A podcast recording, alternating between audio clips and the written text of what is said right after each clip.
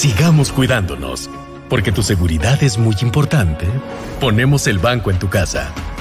Paga tus tarjetas de crédito Banorte o de otros bancos, solicita un crédito de nómina o trae tu nómina de otro banco, todo desde tu celular. Descarga Banorte móvil. Con Banorte estás preparado. Banorte, el banco fuerte de México.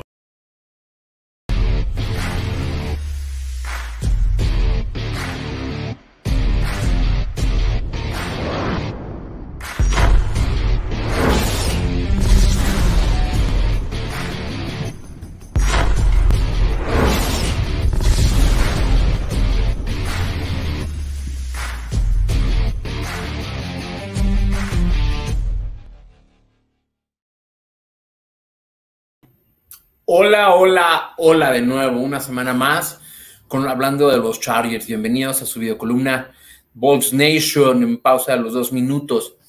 Hoy, eh, ¿qué pasó en la semana? Quiero mencionarles algo que hubo, un, roce, un pique entre Herbert y Mahomes, por así decirlo. Ah, resulta con que Mahomes asistió a un torneo de golf. Algún fan le dijo unas palabras que ahorita vamos a ver y eh, le dijo que tenga mucho cuidado con Herbert. Y Mahomes simplemente contestó, hasta que lo vea lo creeré. I'll see it when I believe it. I believe it when I see it. Ah, y entonces levantó la conversación en medios sobre si sí, Mahomes puede decir esas cosas de Herbert, quién va a ser mejor, quién va a tener mejor temporada, etcétera. Ya saben, todo lo que uno no tiene nada que hacer cuando no hay fútbol americano, que empiezan estas discusiones. Y hoy salió Mahomes a aclarar el asunto y dijo, bueno, ah, lo mencioné como en el calor de la, de la, discusión, eh, fue tomado fuera de contexto, estaba respondiendo en el calor del momento a esos fans de Raiders, Broncos y Chargers que estaban por ahí. Siento mucho respeto hacia él, Herbert, como jugador. Lo aclaró Mahomes en una entrevista a, Epstein en US Today. Ah, aquí me parece que tenemos el video. Vean, son ocho segunditos. You're a bum. Watch out for Justin Herbert next year. ¿Ustedes qué opinan? ¿Mahomes tiene algo que temer con Herbert? ¿Herbert podrá tener una mejor temporada que Mahomes? Eh, es probable. Yo, vistiendo el amarillo y el azul, les digo que sí. Claro, compararse con Mahomes no es cualquier cosa. Esperemos así sea a favor de Herbert.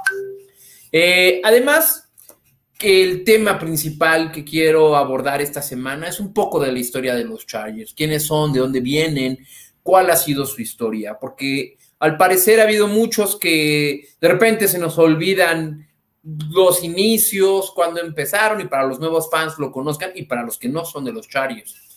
Ellos empezaron en el 59, y aunque no lo crean, lo compraron, perdónenme, primera pregunta, es cierto, Díganme, mientras hablo de la historia de los Chargers, ¿cuántos números retirados creen que tengan los Chargers?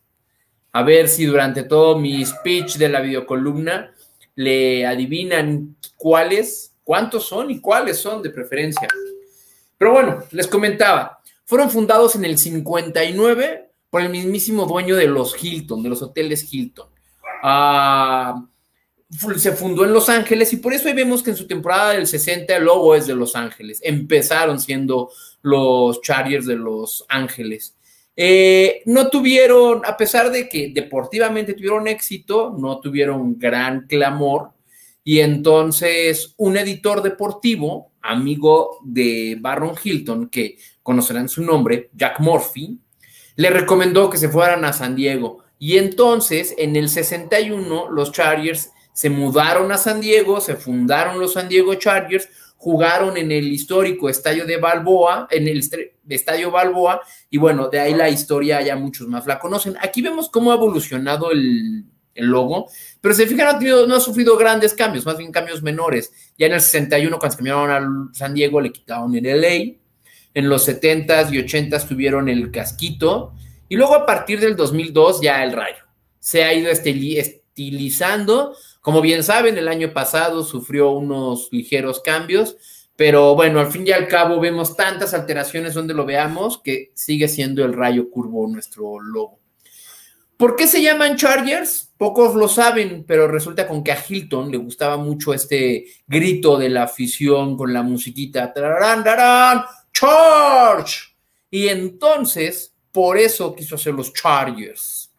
Em, en el 66, Hilton vendió el equipo a un señor llamado Klein y él vendió su equipo en el 84 a los hispanos. En los hispanos es cuando empezó toda ya la historia que tenemos ahorita actualmente. Aquí vemos cómo han sido los uniformes. En los 60 se empezaron así, azul claro, blanco, con el rayo, como siempre. En ese entonces, sí ganaron el título de la AFL, antes de que existiera la NFL en el 63. Tenían apenas a joven Lance Alworth y otro que otro, uno que otro jugador importante, el coreback era John Huddle. En los 70s llegó, llegó Don Coriel, todo lo conocemos, el gran coach de los Chargers, el esquema de juego Air Coriel, porque promovía mucho el pase frontal, el pase, el juego aéreo. Él estuvo del 78 al 86. Aquí vemos los uniformes. Aquí en este uniforme es cuando se introdujo el azul oscuro. Eh, es importante de los Chargers esta época de los 70s, 80s, por el Coriel, Dan Fouts, tuvieron grandes, no logros desafortunadamente, pero sí eran muy peligrosos, era un equipo popular por todo esto de ser el Air Coriel, el juego aéreo. Llegamos a los 90s, bueno, en los 90 los Chargers más bien llegaron a su único campeonato de la FC, se enfrentaron a los 40, la ganaron, se enfrentaron a los 49 en el Super Bowl 34 y lo perdieron, 49-26. Eh, con estos uniformes que estamos viendo ahorita es cuando ya empezamos con tres, ahora el azul, el azul marino, el blanco y se regresó el azul claro. Siempre, siempre, dependiendo, no puedo mencionar todos los uniformes, pero siempre combinando algunas ocasiones en los 70s, 80s, pantalones amarillos, otras veces blancos, etcétera. Ah, en los 2000, ¿qué pasó después de que perdimos aquel Super en el 94? Eh, bueno, fue importante el equipo en el 2006. Eh, tuvimos una gran, gran temporada. Oigan, me equivoqué, me están comentando. Fue el Super Bowl 29, parece que dije 34, disculpen, el 29. Eh, en el 2006 tuvieron una muy gran, grande temporada. Era Philip Rivers, Antonio Gates y la Damian Tomlinson, los principales jugadores de la defensiva llegaron otra vez, fueron el primer puesto de la americana, pero los Patriotas nos eliminaron en la ronda divisional 2006. Después reemplazaron a nuestro coach Martin Schottenheimer y entró North Turner. La semana pasada les conté que era nuestro coordinador ofensivo. Empezó la temporada 2007 con North Turner como coach. Tuvimos una gran, gran temporada llegamos al título de la americana, pero los Patriotas nos volvieron a eliminar por segundo año consecutivo. A partir de ahí, ah, del 2007, los Chargers han estado para arriba, abajo, no han llegado a tener el mismo éxito de estas tres generaciones que les comenté. Aquí en el 2016 fue cuando empezaron los Color Rush que todo el mundo conocemos y se introdujo el azul rey. Ya se usaba en los 80 ahorita vamos a ver unas imágenes con el uniforme azul rey, pero ya es el azul rey completo y llamado como Color Rush, no era el tono de azul que manejaba en ese entonces Chargers. Y ahora, con el cambio de estadio el año pasado, con logo, uniforme, estos son los uniformes que tenemos los cuatro jerseys y pantalones. Como bien saben, los pantalones blancos y amarillos cambian, depende del partido, tenemos muchas combinaciones. En lo personal, el azul claro con el amarillo es lo que más me gusta. Me recuerda a aquella época en los 70s, 80s eh, con Winslow que jugaba ese, aunque el tono del jersey era diferente. Em, estadios, ya vimos los logos, ya vimos los uniformes, un rápido recuento de las temporadas importantes. Recuerden el Coriel en los 2000 con el T. Y aquí tenemos el estadio que para algunos inicialmente se llama Jack Murphy y después cambió su nombre a Qualcomm. Incluso tenía una estatua de Jack Murphy en la entrada. Durante un tiempo era el estadio Qualcomm con la cancha, por decirlo, Jack Murphy. Ah, como bien saben, nos tuvimos que cambiar, se tuvieron que cambiar de San Diego a Los Ángeles. Y mientras eh, construían su estadio, jugaron un par de temporadas en esta miniatura de estadio, el Stop Hop Center. 23 mil aficionados. Tuve el gusto de ir ahí y una experiencia diferente, porque estuvieras en la fila que estuvieras, veías el partido muy de cerca y escuchabas todo. Realmente era una experiencia muy inmersiva. Y ahora, el año pasado, estrenaron el SoFi Stadium. Vean esta chulada nada más. Este año va a ser eh, la primera temporada que van a recibir a fans por la pandemia. Entonces, emocionados por ver cómo luce este estadio lleno y esperemos, esperemos lleno de azul y amarillo y no de los otros equipos. Eh, pero bueno, ustedes ya después de todo mi speech, ¿tienen más o menos en mente cuáles eran los números retirados? No es lo mismo números retirados que Hall of Famers. A veces suelen ser lo mismo, pero no realmente, por eso la, confusión. Eh, no, Tony, no son tres. Vas por buen camino, vas por buen camino, porque sí, el 19, el 14 y el 21 sí están retirados, pero a Tony le faltó Junior Seao. En realidad son cuatro los números retirados. El 19 de Lance Alworth del 62 al 70. Luego el 14 de Dan Fouts, que fue nuestro coreback del 73 al 87. Ahí está Lance Alworth con este uniforme que les mencionaba que es como azul rey con amarillo, aunque realmente es azul claro. Eh, después vino Dan Fouts en el, con el 14 este ya es un azul rey propiamente, pero nada que ver con el color roche. El casco es diferente, incluso el tono del casco y el jersey se ven completamente diferentes. Después, en los noventas, a Junior Seao, que en paz descanse, uno de los mejores linebackers eh, de la NFL con el número 55.